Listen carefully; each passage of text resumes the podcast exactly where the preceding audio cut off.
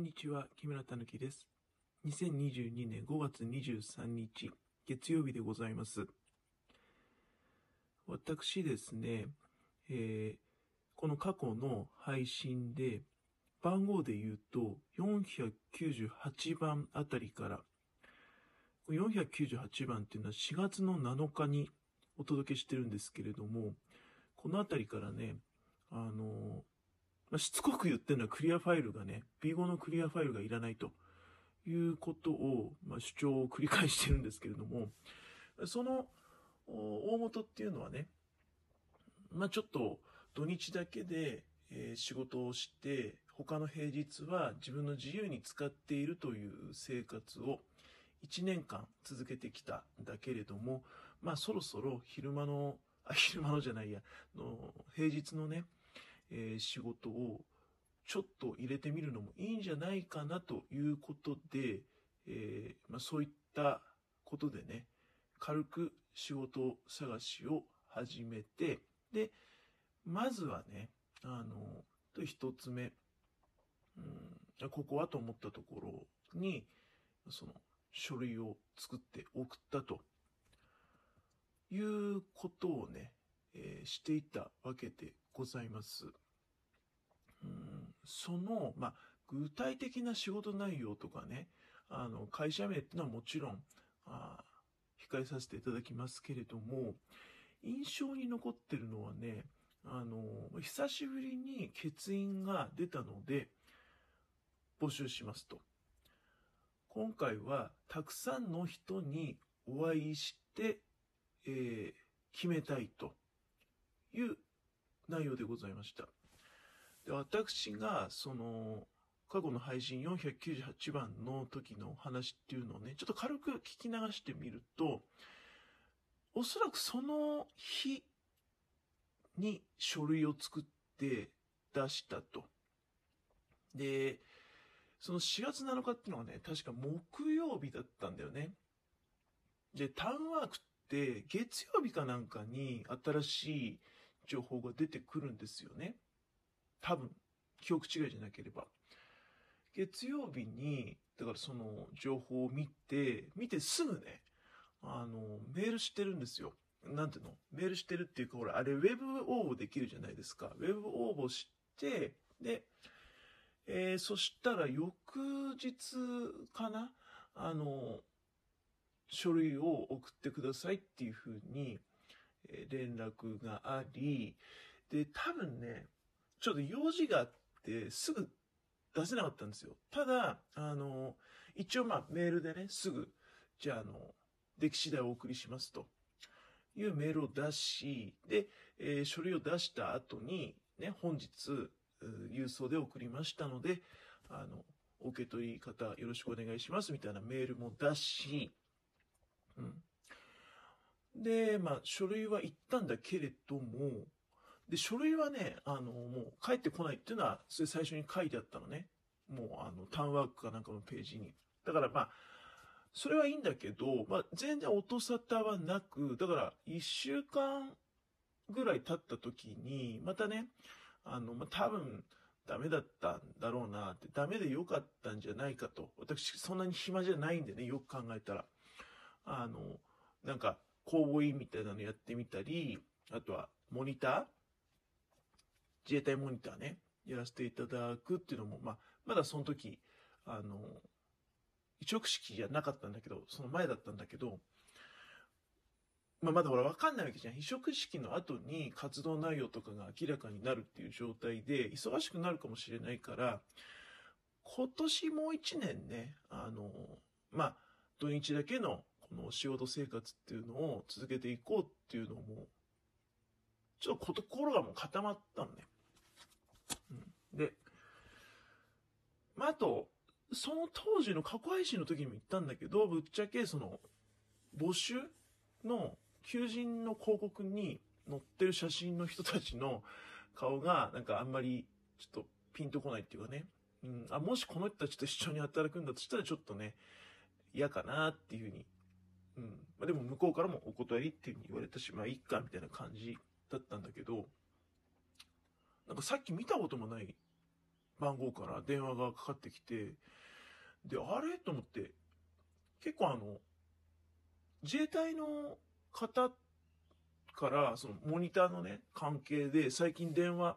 いただくことがあるんですけど、ただ、大体、それも、分トン地の、なんていうの、普通の固定電話からかかってくるんですよ。で、今回、携帯の番号だったので、あれと思って誰だろうと思いながら出たら、あの、その、先月に、でも1ヶ月以上前なんだけど、私が応募させていただいた会社から、あ電話がかかってきて、で、もうお仕事探されてないですかね？みたいな感じで、結構ね、あの、こういう経験、過去にもありましたね。その全然連絡がないから不採用と思っていたら、これってね、あの、多分なんですけど、その、不採用の連絡もしないみたいな会社ってあるじゃないですか、その求人の中に見てて。の採用不採用の連絡はいたしませんと。理由もお問い合わせいただいてもお答えしませんみたいな。ああいうのって、なんかキープしてるところ結構あるんですよ。で、要は、やっぱほら、向いてなかったみたいな感じですぐ辞めちゃう人っているわけじゃないですか。で、えー、そういうことがあると、ちょっとね、あの、まあ、一応、形的にはもう、不採用。もう連絡しないってことはもう不採用っていうふうにこっちは思うからね。でも、まあ、ちょっと電話してみようかな、みたいな感じで、その、応募してきた人に片っ端から電話するみたいなパターンってあるんですよ。で、そういう流れで電話がかかってきて、あの、木村さんのお電話ですかみたいな感じで。で、いかがでしょうみたいな。え、結構揺れましたけどね。で、いろいろね、なんか、まあ、もし、お仕事を、まだお探しで、で、当社で働いてみたいというお気持ちがおありでしたら、まあ、よろしければ面接をっていうふうにね、言われて、ただまあ、私もですね、それではいはいと、面接行くっていうのもなと思って、で、一応ね、あの、面接に至らないまでも、まあ、この電話口で、こちらの方が一方的に、あの、いろいろこう、喋ってね、で、聞いた結果、あ、やっぱ面接来なくていいですわっていう風になって、まあ、終わるんじゃないかなと思って、で、私がそのダブルワークなので、今の仕事の方には穴を開けたくないと。だから土曜日、日曜日っていうのは出勤できませんよっていうことを、まあ、一応ちょっと念押しでね、多分ね、日曜日はそこ完全に仕事ないんですよ。で、土曜日はたまに来てほしいみたいなことが書いてあったんだけど、まあ、はっきり言って、もう一回振られてるわけですから、あの、こっちもね、もうなんか別に、気持ちも冷めちゃってるしね。だからこっちがわがまま言うけど、それを、あの、それでもいいって言うんであれば、多分ね、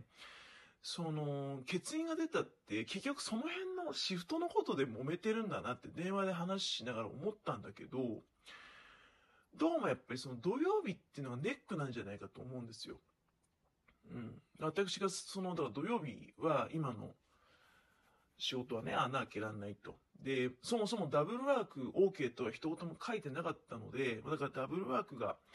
ダメっていうことだったのかなっていうふうに理解してね、自分でまあ不採用だったんだなっていうふうにあの理解しておりましたがっていうふうにお伝えしたら、まあ、そういうことじゃなくて、あの、なんかまあ、ぶっちゃけ、まあ、いっぱい応募来ちゃって、もう早物順でね、決めてしまったと。うん。だから、あの、まあ、木村さんのところまで、えー、連絡がまあいかないまま、面接もだから打ち切ったと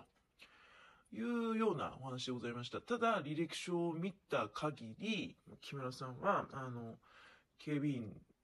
を、まあ、現役でやられているっていうことで、まあ、確かに、あの、いい人だなと思ってはいましたけどっていうようなこと、まあ、